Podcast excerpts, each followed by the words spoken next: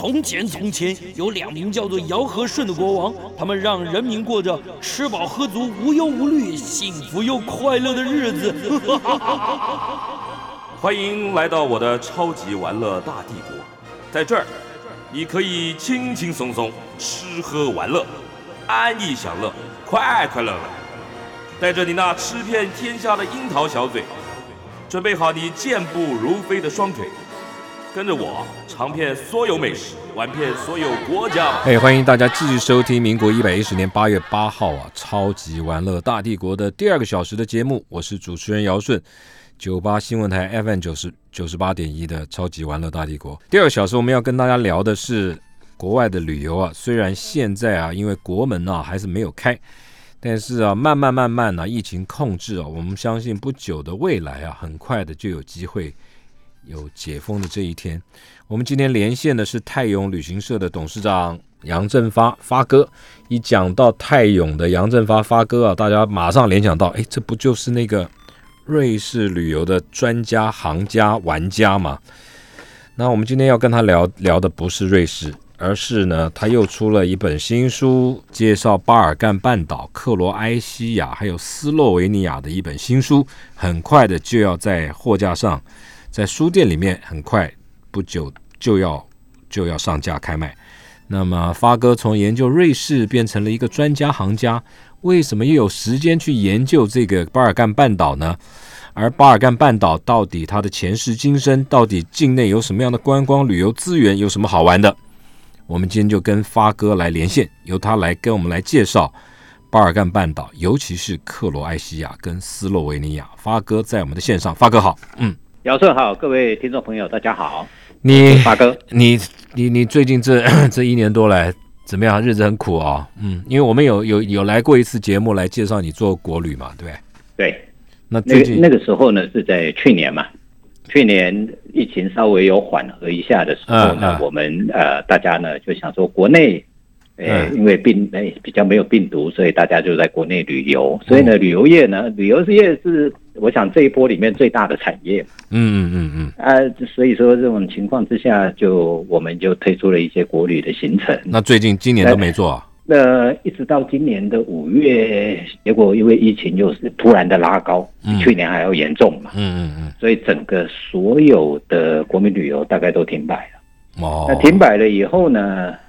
因为那段时间很多人也在家里工作，我们呢，嗯，因为也不太想出门，所以这种情况之下呢，有我个人也在家里工作，嗯，闲着闲着没事呢，就想说，嗯，一直想说要整理克罗埃西亚、斯洛维尼亚的资料，嗯嗯嗯，所以呢，就趁这一段时间，从五月呢一路就整理到七月，哎呦，就想说呢，两个月而已，对，整理整理了以后呢，如果有需要，因为克罗埃西亚跟斯洛维尼亚是我们国内。啊，出境来讲的话，算是一个热门的旅游景点。可是呢，很奇怪的是，在书局里面，嗯，你很难找到中文的资料，而要找去大概就只有一本呢。克罗埃西亚有吧？克罗埃西亚有啊，都很少，很少，很少。哦，对，嗯，那有的话，大部分是工具书，嗯。哦，工具书也就是呢啊，这个景点要怎么去啊？开放时间大，然后到稍微做一点整理而已。嗯，那比较少研究的是说啊，过去它的历史、它的文化、它的地理，还有它一些地名的这些由来啦，然后它为什么叫欧洲火药库啦这些，嗯啊。我想过去在我们受教育的那个年代，因为它是属于共产主义的地方，嗯嗯嗯嗯，那我们的南斯拉夫的一部分，对，我们的历史里面是刻意忽略这一个部分的。哦哦，嗯嗯，所以我们比较陌生。嗯嗯嗯，对啊。那他为什么会红？这几年这十年来，为什么克罗埃西亚变得？大家讲到克罗埃西亚都说好漂亮，好漂亮，很少讲斯洛维尼亚啦，都是讲克罗埃西亚。嗯，大部分的人都是讲克罗埃西亚，因为克罗埃西亚最主要讲的是两个两个地点啊。我想呢，这个我比较想知第一个先讲为什么它会红。在我们国人出国的情呃出国旅游到欧洲，我像西欧的部分，嗯，应该很多很多的我们的贵宾都已经去西欧。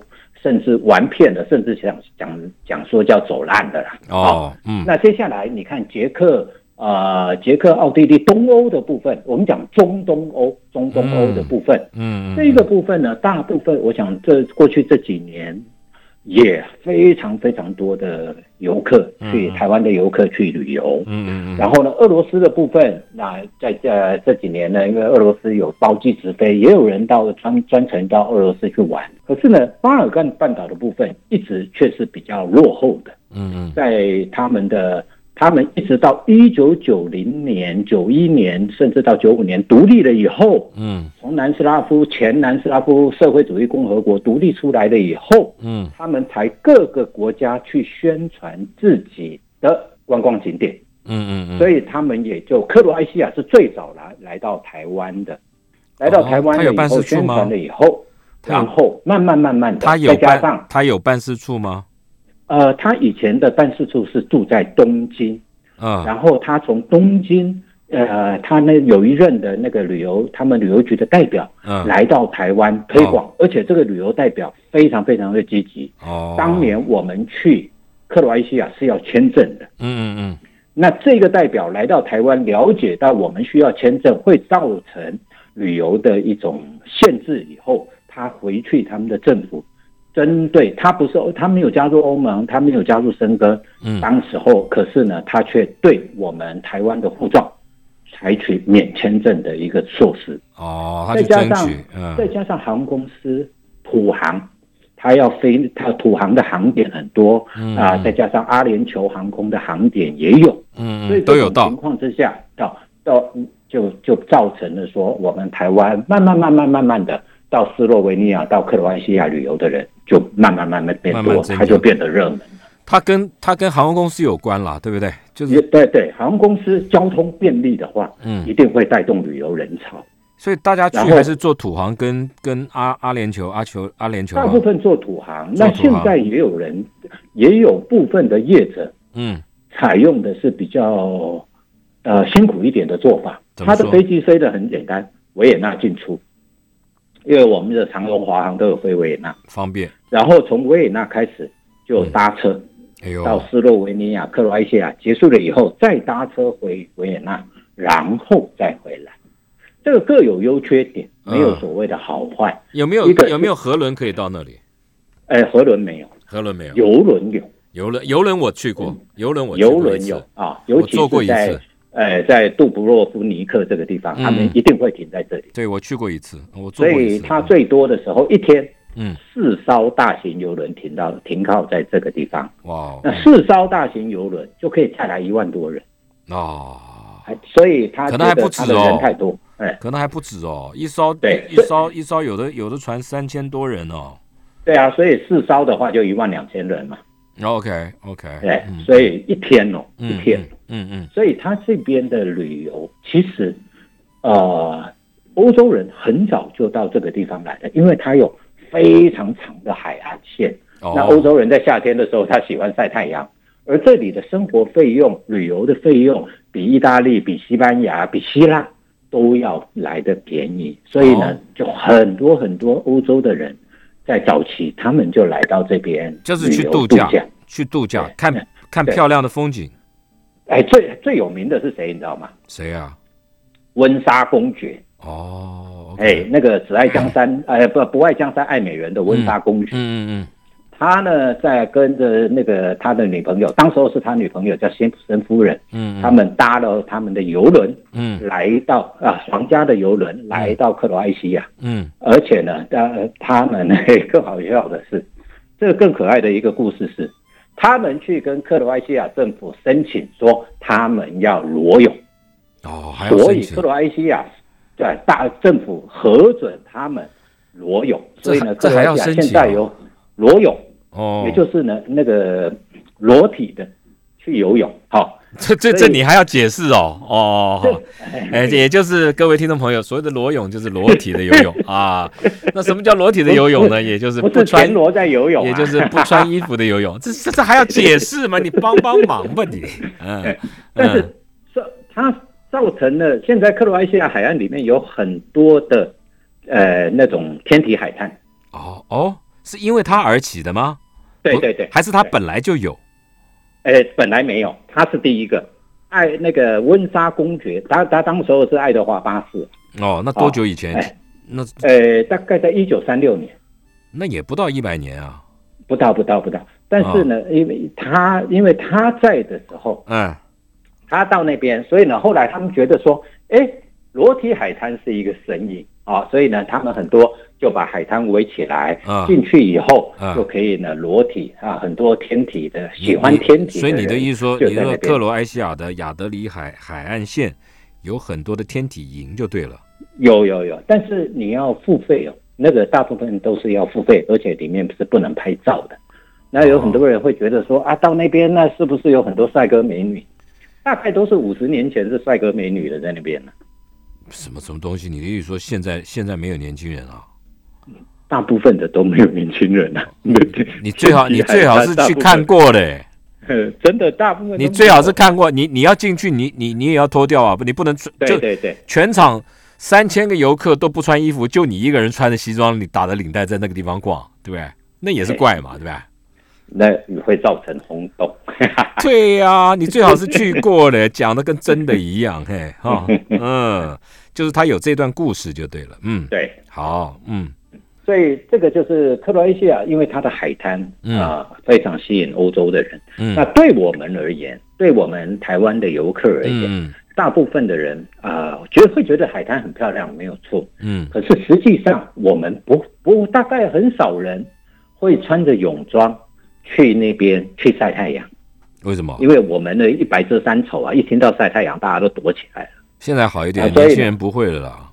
哎，所以我们很多的游客到那边，大部分被两个景点。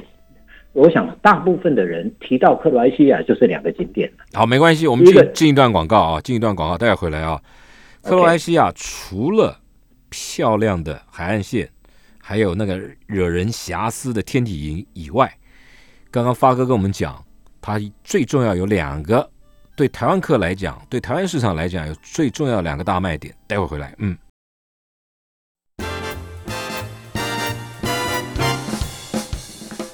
来，我们继续跟泰友旅行社的董事长杨振发发哥啊聊克罗埃西亚斯洛维尼亚。主要的原因是，他最近啊利用防疫期间呢在家做功课，那么很快的即将要推出一本书，新书啊谈的就是巴尔干半岛的斯洛维尼亚跟克罗埃西亚。上个阶段我们今今就聊到了这个克罗埃西亚的漂亮。就是很漂亮，而且它的消费比较便宜啊，所以很多的欧洲人也喜欢到那里度假。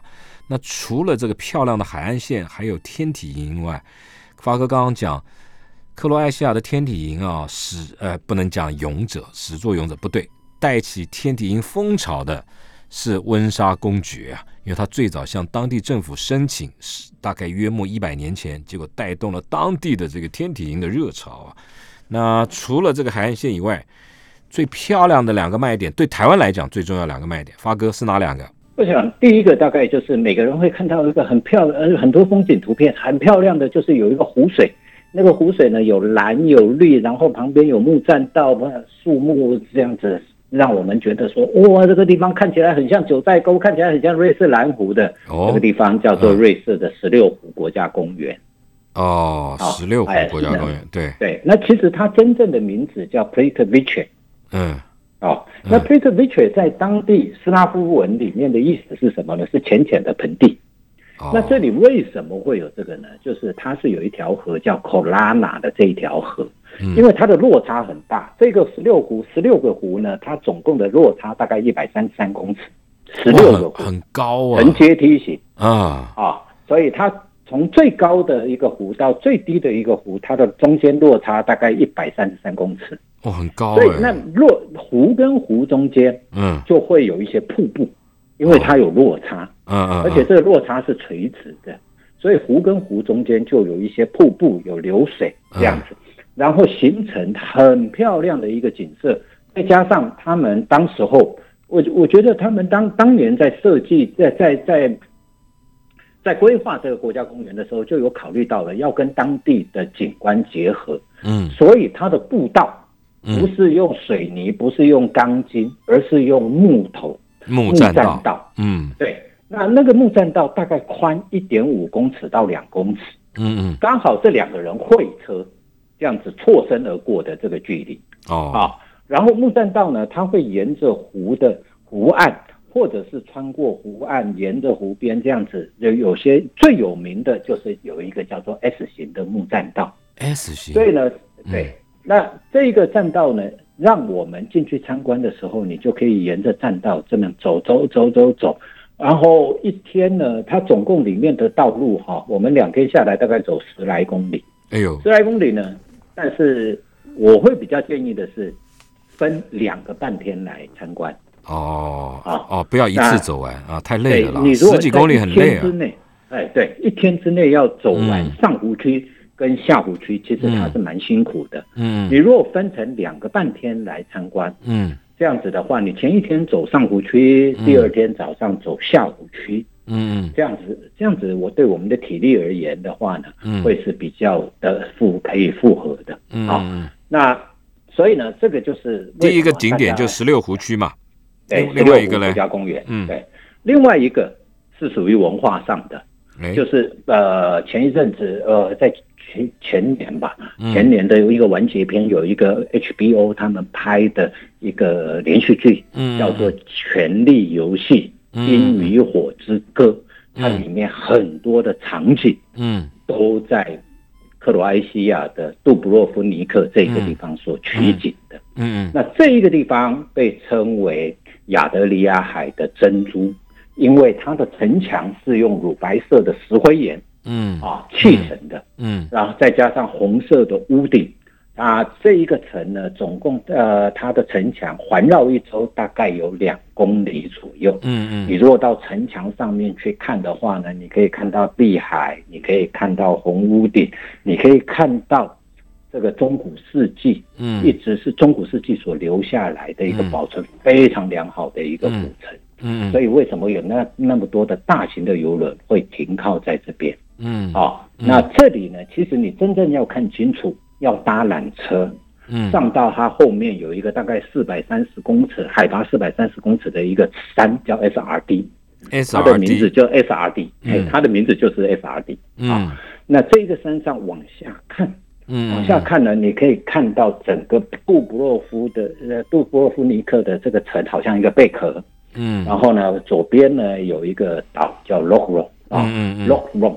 呃，这一个岛，这个岛呢，曾经是在一一九二年的时候，亨利呃英国的斯欣理查，他参加第三次的十字军东征，嗯啊，然后呢，他跟萨拉丁签订合约了以后，嗯，他要返回英国的路上，他从海路，嗯，要返回英国，在这附近遇到了暴风，然后被吹到了 Lockron 的这一个岛之后。他说：“我要下，他就立一个愿，说我要在这边新建一个教堂啊。那后来他就在杜布洛夫里尼克里面新建了一个圣母升天教堂。那他也很之后很有很有能力哦，想想盖教堂就盖教堂哦。怎么对？他很有钱哦。他为什么很有钱？为什么？是因为他要去参加十字军东征之前，哎，他去把英国。”所有的这个教堂、贵族之间的这这些财富搜刮了一圈了以后，嗯，他才去参加十字军东征，所以他非常非常有钱。哦，那也是搜刮的啊。对对，他说如果有人愿意出钱，他连伦敦都可以卖掉。哎伦敦也是他的。当年，因为他是英国国王。哦，哎，私心理查哦哦，那后来呢，他就是用陆路回，他就走陆路回，要回英国。嗯，结果呢，就在奥地利被抓嘛，就被关在多瑙河边，有没有？那叫杜伦斯坦的，在那个地方。我怎么知道有没有啊？你问我有没有？你你搭那个多瑙河游轮的时候，从帕绍，帕绍要到维也纳中间就会经过这一个地方，他在那边被抓。后来人家用赎金把他赎回去，就。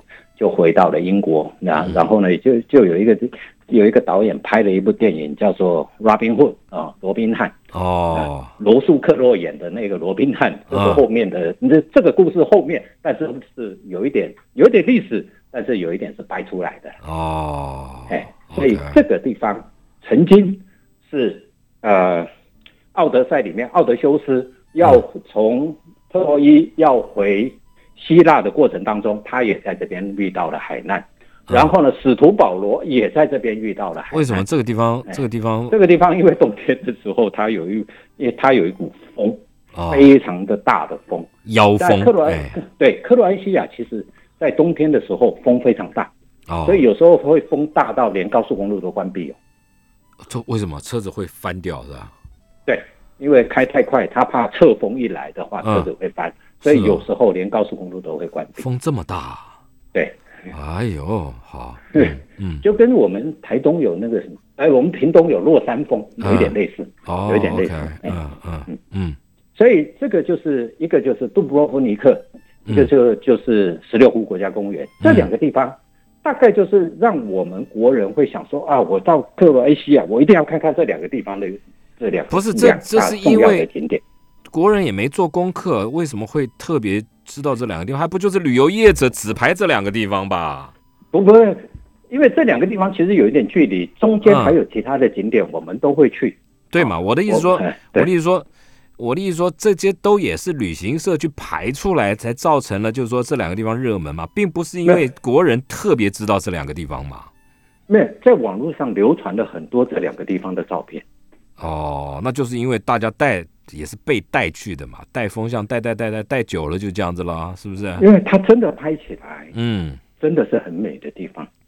一个国家应该有很多美啊，有很多摄影的人就专程，他就想说我要我要到那边去拍照。哦，OK OK，就摄影团，也不是摄影团的，就是玩摄影的。还有现在有很多年轻人，嗯，租车，嗯，租车到这边来自助旅游，到克罗埃西亚。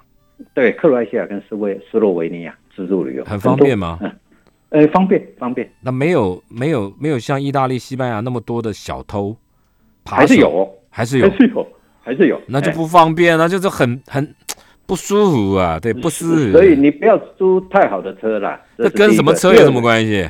有啊，你如果租奔驰，人家就盯上你啦。是吗？要租普通一点的车子。然后第二个呢，就是呢，你。在窗户看得到的地方，你绝对不能放贵重的东西。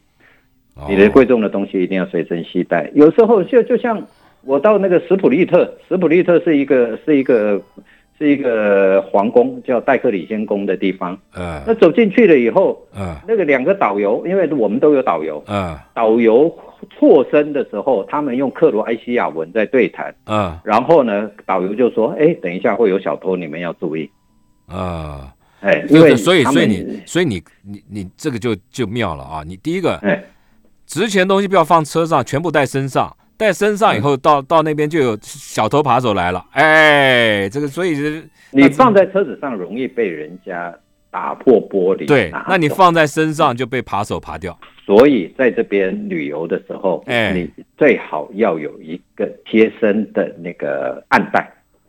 哦，真是。贴身的暗袋，把你的护照，然后大部分的金钱这些放在这里。那你随身带一个什么护照影本啊？这都是要很小心的。对，护照影本，你们都会，你们都会提醒你们的客人啊。对，然后在这边有还有一个大问题哦。嗯啊，还有一个大问题就是，因为这里没有我们的驻外单位啊，那怎么办？所以万一你护照掉了怎么办？你一定你就变成你要去拍，你呃要先拍照，拍完照了以后，把那些表格这一些要跟旅馆或民宿借，借传真机或 email，把这些东西 email 到维也纳的办事处，呃，然后，然后他他维也纳的办事处把你的新的护照办好了以后，嗯。哇塞！要 DHL，或者是你要请维也纳的华人、台湾人这些去领领到了以后送到克罗埃西亚。哎，你怎么那么有经验啊？啊，就有有你就碰过了，有人有有人这样子没？你不是？那我这去这克罗埃西亚玩，搞得跟长江一号一样，这是这是怎么搞的啊？这没办法，因为那边没有我们的驻外单位。不是，这这有有有那么危险吗？有有那么多那么那么吃毁魍魉？还是还是有人难免会会粗心的遗失掉东西证件了，还是有了，还是有。那我们不这还是要小心就对了，所以我才会建议说，你也要有一个暗袋。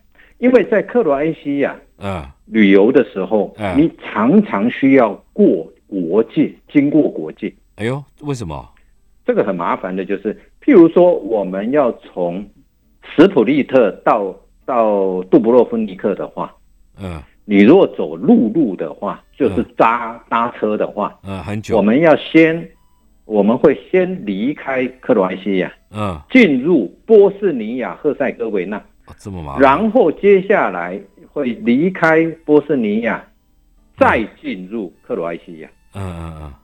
因为这中间有大概短短二十公里的海岸线是属于波斯尼亚，要绕到外国就对了。那我不要走那条路一定要经过，他一定要经过。奇怪呀，为什么？那个是历史因素哦。那个是在十七世纪末的时候，嗯，因为呃，杜博洛夫尼克当年是叫拉古萨共和国，嗯嗯嗯，它是它是一个独立的国家。那大部分的达尔马提亚，也就是克克罗埃西亚的海岸线，被威尼斯占据了。威尼斯被威尼斯占据了以后，那威尼斯跟呃拉古萨共和国是竞争者，是敌对的状态啊。可是拉古萨共和国的实力比不上威尼斯共和国，所以这种情况之下，他们就把他们就送了大概二十公里的海岸线。哦，送给土耳其，因为当时候波斯尼亚是在土耳其的保护之下，也就是它的势力范围，所以他送了二十公里的海岸线给波斯尼亚。嗯，那这二十公里当成什么？拉古萨共和国跟威尼斯共和国的一个缓冲地带。OK，那这个情形一直演变到前南斯拉夫共和国的时候，他们虽然整合在一个国家里面，嗯。可是呢，到后来一九九零年、一九九一年分裂的时候，克罗埃西亚、波斯尼亚、斯洛维尼亚、黑山共和国，嗯。啊，塞尔维亚这些各具各各各各个具各具有各个的领土，所以这一段海岸线就归给了波斯尼亚，哦，一直到现在。所以那现在呢，呃，现在呢，这个。克罗埃西亚觉得说，我每一次都要这样子经过，而且呢，他又不开放边界，所以太麻烦了。真的。所以波斯尼亚呢，呃，那个克罗埃西亚呢，就决定，他们现在在盖一座桥。嗯嗯嗯。盖一座桥，绕过这二十段的海岸线，就就不要经过它了啊。对，那这一座桥呢，这一座桥的工程，嗯，是由大陆的大陆人承包。哦，大陆人承包了以后呢，那克罗埃西亚人也很天真，嗯，就想说呢，那会来很多大陆的工程人员，还有这些啊劳工这一些，嗯，那我就盖一些宿舍来给他们住好，嗯，旅馆啊，那导哎，那导游跟跟我讲，这更好笑的是，大陆厉害，他租了两艘废油废掉的废弃的游轮，哦，停在海上当宿舍。也很棒啊，对不对？对，所以害他们盖的房子租不出去。哦，好，我们再进一段广告带回来啊，继续跟我们聊这个巴尔干半岛的很多的故事。嗯，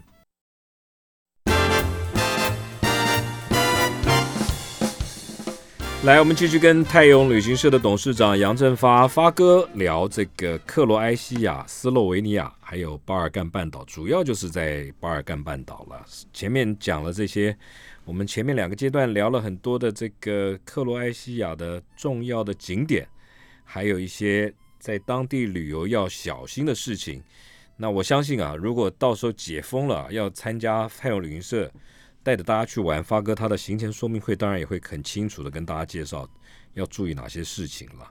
然后发哥继续，我们继续聊下去，因为巴尔干半岛有很多的故事，为什么它会叫做欧洲的火药库呢？其实，因为它的地理位置，我们讲欧洲，呃，我们把欧欧亚的地图摊开来的话，其实欧洲其实看起来就像亚洲的一个半岛。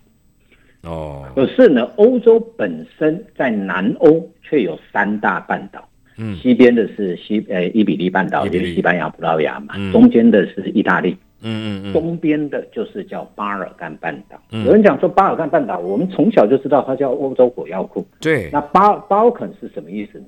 其实它是土耳其语，土耳其语呢就是呢啊茂密的森林的意思。那也有人说它是波斯语，是高大的房子的意思。那这这这两个都有人讲嗯，因为它的地理位置刚好，那我们来看哦，巴尔干半岛，我们所谓的巴尔干半岛呢，一般都讲叫做二河六海所围住的一个半岛。二河六海，对对，它有两条河，一条呢叫做萨瓦河，一条就是多瑙河。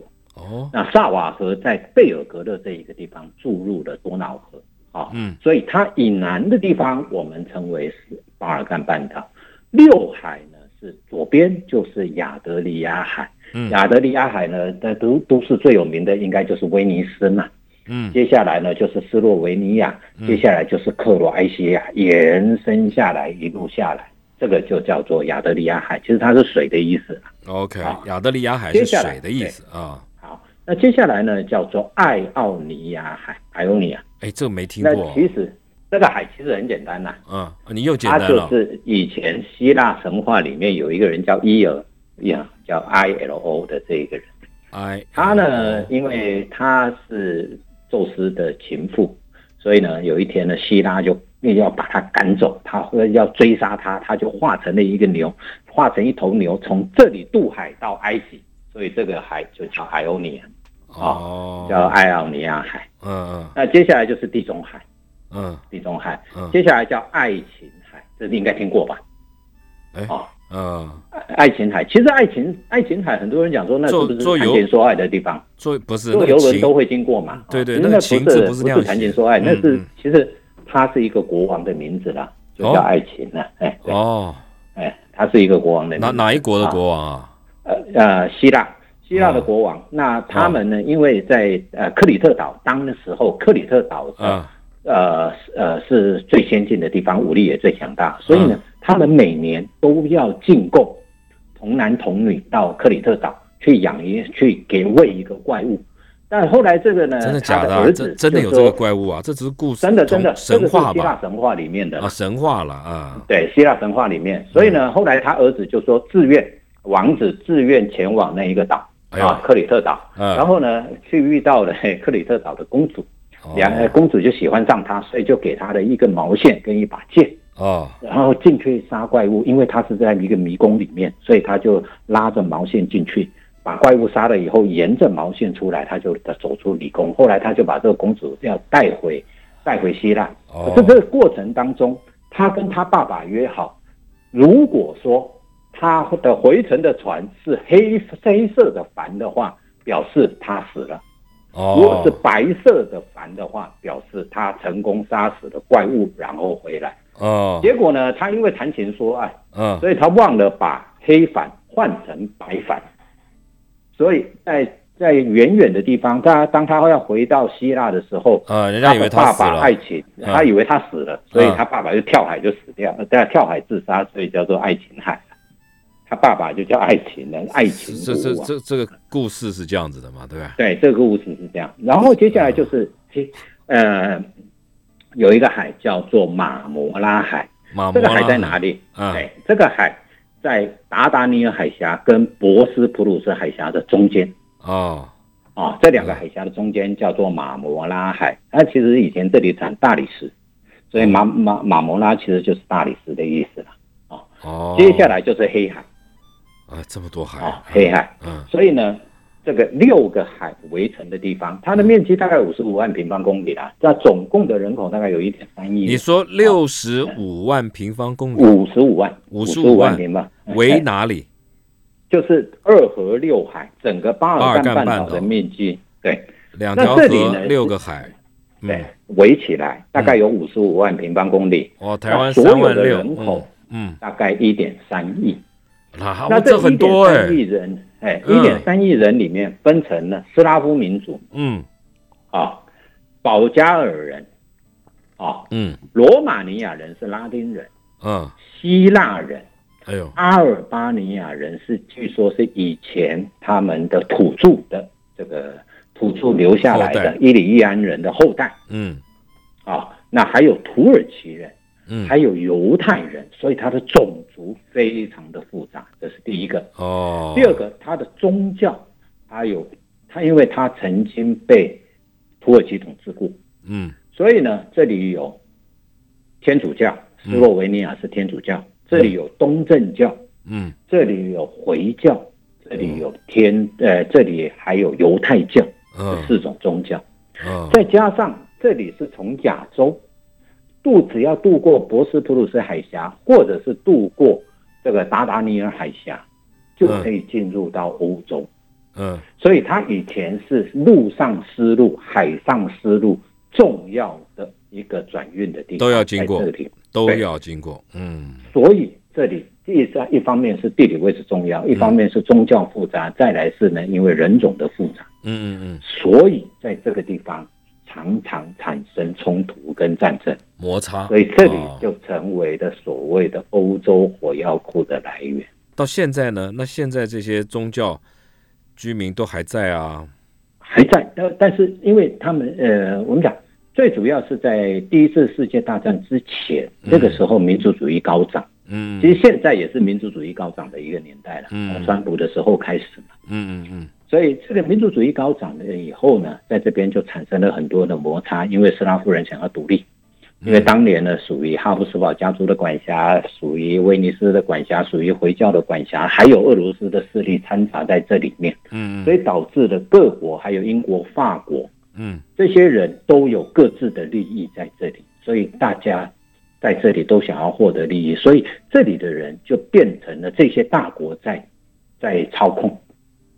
那谁说了算呢？对不对？嗯，哎，那到现在呢？因为这些国家大部分都独立了，譬如说前南斯拉夫，嗯，分裂出来的就有斯洛维尼亚，嗯，就有克罗埃西亚，就有黑山共和国，就有波斯尼亚和塞哥维那，嗯，就有塞尔维亚，还有一个叫做科索沃，到现在呢是一个半独立状态的，还有一个北马其顿共和国。好多哦，对，所以它这里的太复杂了。嗯嗯嗯，这些国家都不来往，各自独立、各自管辖的情况之下呢，有一个国家最独特的叫波斯尼亚赫塞哥维纳。为什么？它有三个种族哦，三个种族呢各选一个领导人哦，各选一个领导人呢，两年之内呢各管八个月。哦，是这样子啊，总共二十四个月嗯。对，讲好的一任四年，哎，讲好各各个的。对，讲好的，嗯，因为这个是在各国，欧盟也好，美国也好，各国的列强的指导之下成立起来的一个联合政府，哦，所以变成三个种族各管八个月就对了啦。但是各个种族去选举自己的领导人，那反正他们也不会，就是说讲好了，瞧好就好了，不会吵架了。对，还是有利益上的冲突了哦，应该还是还是有了，一定会偏偏袒嘛。这个我执政的时候，一定是对我的种族比较好嘛。嗯，换人执政的一定是换他的嘛。所以这个国家，我去我就问他说，哎，我跟他们聊，我就说你们这个国家如果这样子的，因为他生活水准、他的物价这些都很低，我说那这样子可以吸引国外的投资啊。嗯，他说他们的政治不稳定，所以国外投资很难进来，不敢来。嗯，对。不敢进去。好，这是巴尔干半岛为什么要称之为欧洲火药库？欧洲火药库很重要的原因。嗯，因为它的文字，哎，它的文字哈，嗯，哎，你如果在斯洛文尼亚、克罗埃西亚没有问题，哎，然后那个就就是拉丁拼音、拉丁文的拼音，就是像我们一样 A B C D 这样子拼。嗯嗯嗯。可是呢，当你到了黑山共和国，哎。它那个文字呢，就变成了西里尔文字，也就是俄罗斯在用的那种文字哦。那种文字呢，我们就看不懂了。不是不是，你你你至少还有还有一两种懂的嘛？我们我是通通不懂了，哎。没没没有，那个俄罗俄俄罗斯的，因为我我没有研究，所以我真的不懂。那怎么办？那就不要去了。他的他的拼音跟我们的拼音完全不一样啊！哎，因为斯拉夫语言最早是没有文字的。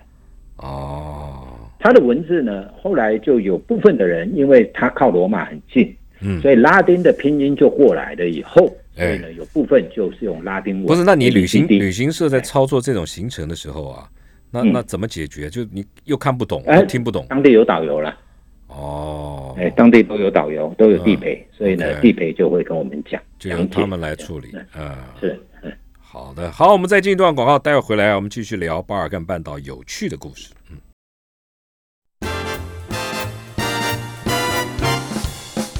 来继续跟泰永旅行社的董事长杨振发啊发哥聊这个巴尔干半岛，主要是克罗埃西亚跟斯洛维尼亚。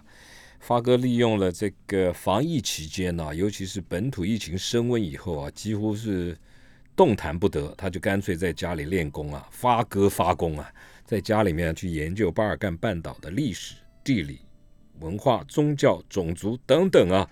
那打算继瑞士之后啊，出这本书。哎，发哥，那你这本巴尔干半岛书什么时候要上架？啊，现在出版社哦，哎，都不太敢，不太敢出，因为出版社赔大钱了。所以，所以没有要出了，是吧？没有，要要要要要，应该会在年底或明年出了，没有那么快。那你就自己自己印就好了嘛，干嘛找出版社呢？对不对？也可以啊。那你书名叫什么？诶，还在还在取，应该叫漫游旅人的克斯吧？嗯，什么？漫游旅人的克斯，因为塞本瑞士叫漫游旅人的瑞士嘛。啊，那这本呢？克斯，克斯就是克罗埃西亚、斯洛维尼亚，还是感冒用斯斯？不是，你以为大家听得懂啊？漫游旅人的克斯，嗯，这你想？现在还在想，还在想。你想的还是还是旅行社想，不是还是出版社想的？出版社还没有，出版社说要算命，他要算笔画。嗯，这连连出书都要算笔画哦。对啊，对啊。好了，好了，好了，那你这本书里面再讲一些有趣的故事吧，讲一些嗯，你自己你自己研究发现。我们到这边旅游哈，嗯，其实有两个心态，哎呦，特别特别，那当地人的生活心态，因为他对面就是意大利，其实他们从同处就是在地中海，其实他们的生活习性是有一点类似的。嗯，所以呢，在这边旅游的时候呢，一般的人呢，我们到瑞士，呃，我们到意大利哈，那你常会听他们意大利人讲 piano piano，对不对？没有，慢慢来，慢慢来。哦，这个是慢慢来啊，哦，我以为是 piano，不是钢琴，钢琴呢。哎，好好好 好。哎，所以呢，在克罗埃西亚呢，他们就讲什么 pomalo，pomalo，pomalo，p o m a l o，也是一样类似的意思，就是慢慢来。破马了，破马了啊！那另外呢，他们还有一句话，还有一个字叫 “fiaca”，f j a k a，这个呢就很类似。好，对，f j a k a，fiaca。嗯，那在在意大利的话呢，他们另外也有一一，他们也有一句话，嗯，到叫做 “dolce far niente”，就是呢甜，哎，他们我们是翻译叫做甜甜的没事干了。就好像呢，坐在那边没事干，然后精神跟肉体抽离分离的那种那种状态，哦，就是呢，就是放空啊。你你境界好高啊！你精神跟肉体还可以抽离。我我是没，你这个不知道是是是在哪里学的啊？我是没这个境界。哎，嗯，这个就是他们那边的生活态度啊啊。所以呢，我们的因为我们这里亚洲啊，大部分的台湾的人生活是比较。生活步调是比较快的，在那边生活步调比较慢，还要慢。再加上呢，哎，再加上他们过去是共产主义在统治，嗯，所以那个共产主义是有饭大家吃，吃大锅饭的，有事你做，不是我做，有饭我吃，有事你做。哦，所以呢，他们有时候服务没有像我们会呃不会像西欧那么到位。您说服务啊，就没人理你就对了，是吧？呃，我我我我到一个餐厅，嗯。六点多，那个那个 waiter 已经喝的喝那 waiter 哦，他自己喝喝喝的脸红红的，喝懵了啊！嘿，他已经喝懵了，然后呢来服务。你你只是运气不好，你走错家了嘛？你不要把每你不要这一碰到一家餐厅就说人家整个国家是这个样，你这样不对。真这是真的，这是真的。你你到你到隔壁就不会了嘛？你这家你自己运气不好碰到一个。碰到一个为了爱喝的，你到十六湖国家公园里里面的旅馆啊、餐厅啊，你就会觉得你你好像到了太平山一样。哎，什么意思？嗯，就是那种公务人员有没有？哎，你一说太平山是这样子哦。太平山，你到太平山，你去，你想要吃好的都没有啊？是吗？哎，对啊，跟我们连线的是太阳旅行社董事长。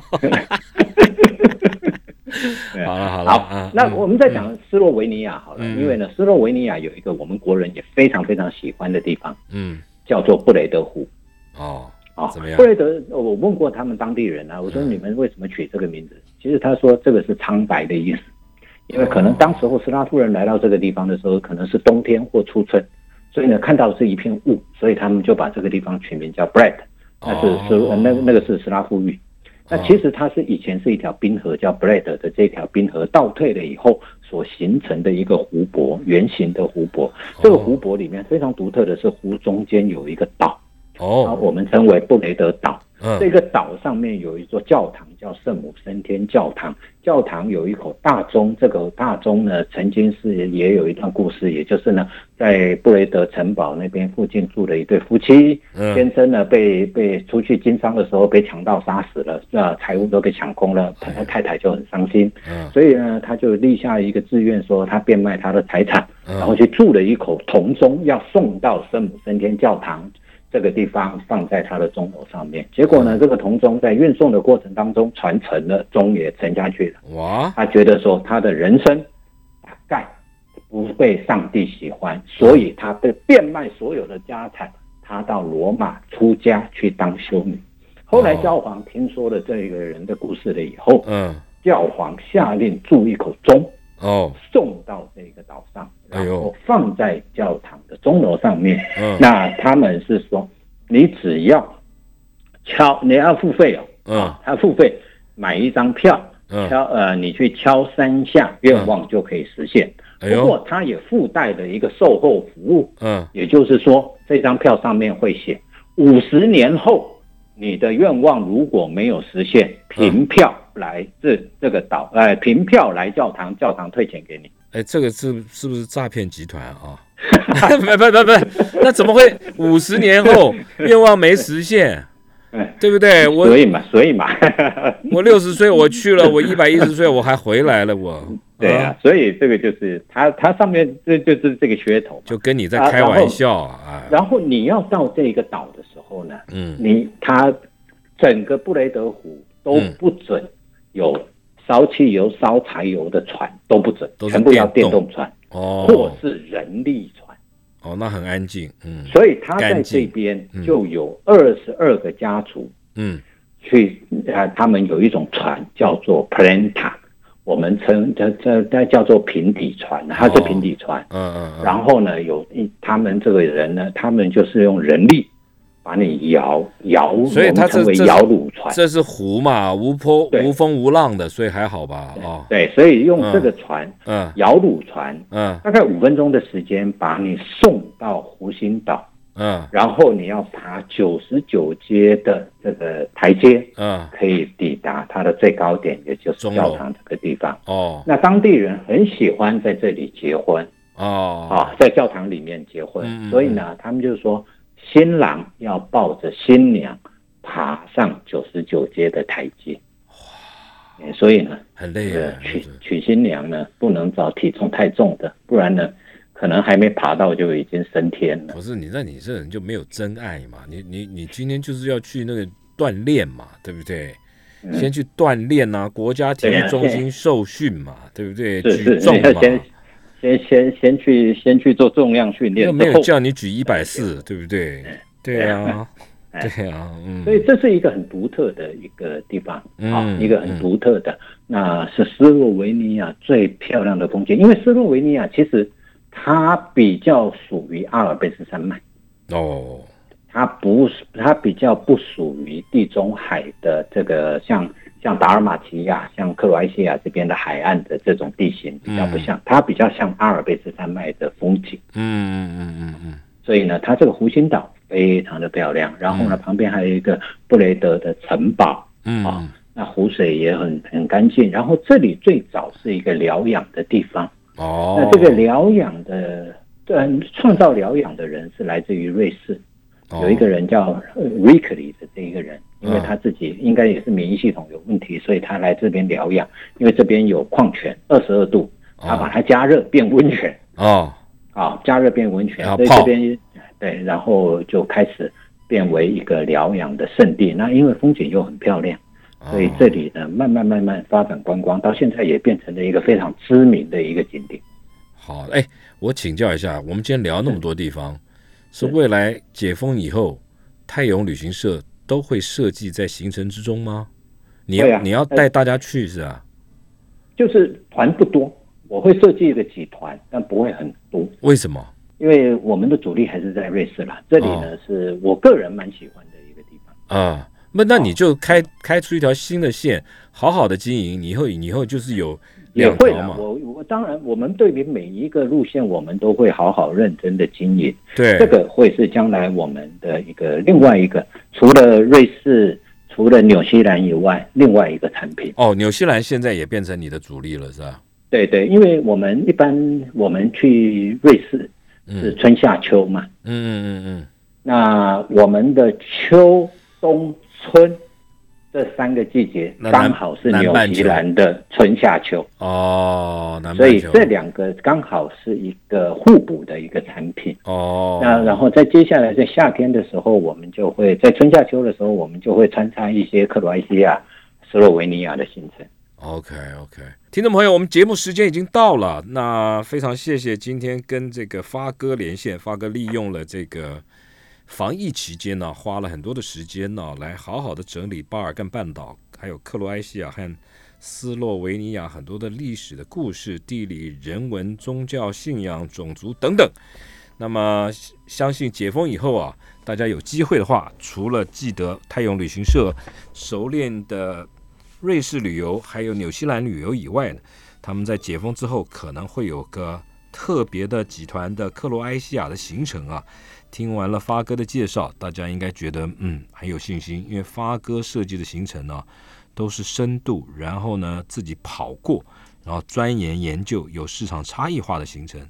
我们今天谢谢发哥跟我们的连线，那我们也希望赶快啊疫情早日结束，赶快解封来拯救这些做国外的出团出境游的业者。今天谢谢发哥，谢谢，嗯，谢谢啊，拜拜，拜拜，嗯，拜拜。